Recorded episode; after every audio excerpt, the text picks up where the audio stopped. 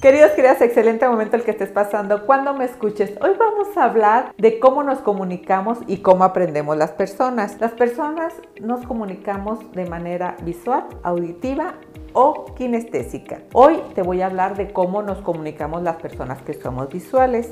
Las personas que somos visuales hablamos con palabras como mira, observa, somos como un ojo, todo lo queremos ver, todo queremos estar ahí. Y nos vestimos de una manera muy combinada. Combinan hasta nuestros calcetines. Todo tiene una razón y un motivo de estar con nosotras.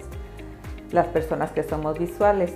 A una persona visual le tienes que demostrar que la quieres. Tú te imaginas, si tienes una pareja que es auditiva, una pareja que solo te dice que te quiere, pero no te demuestra que te quiere. Aunque te diga mil veces te amo, tú vas a sentir que no te ama.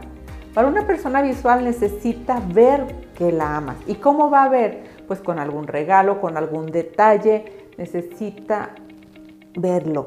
entonces, si tu pareja ya detectaste que es una pareja visual, demuéstrale que la amas con algún regalo, con algún detalle, te lo va a agradecer. No solo le digas que la quieres, no es suficiente para ella, aunque sí la quieras.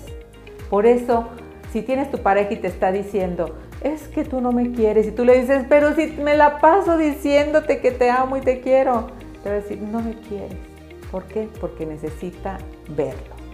Así que ese es un tip muy importante y también pasa con tus hijos o con tus hijas.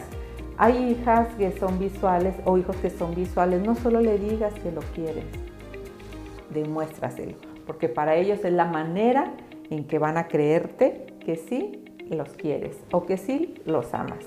Hay dos videos más que te invito a que los veas cuando salgan. Y recuerda a vivir porque la vida es hoy.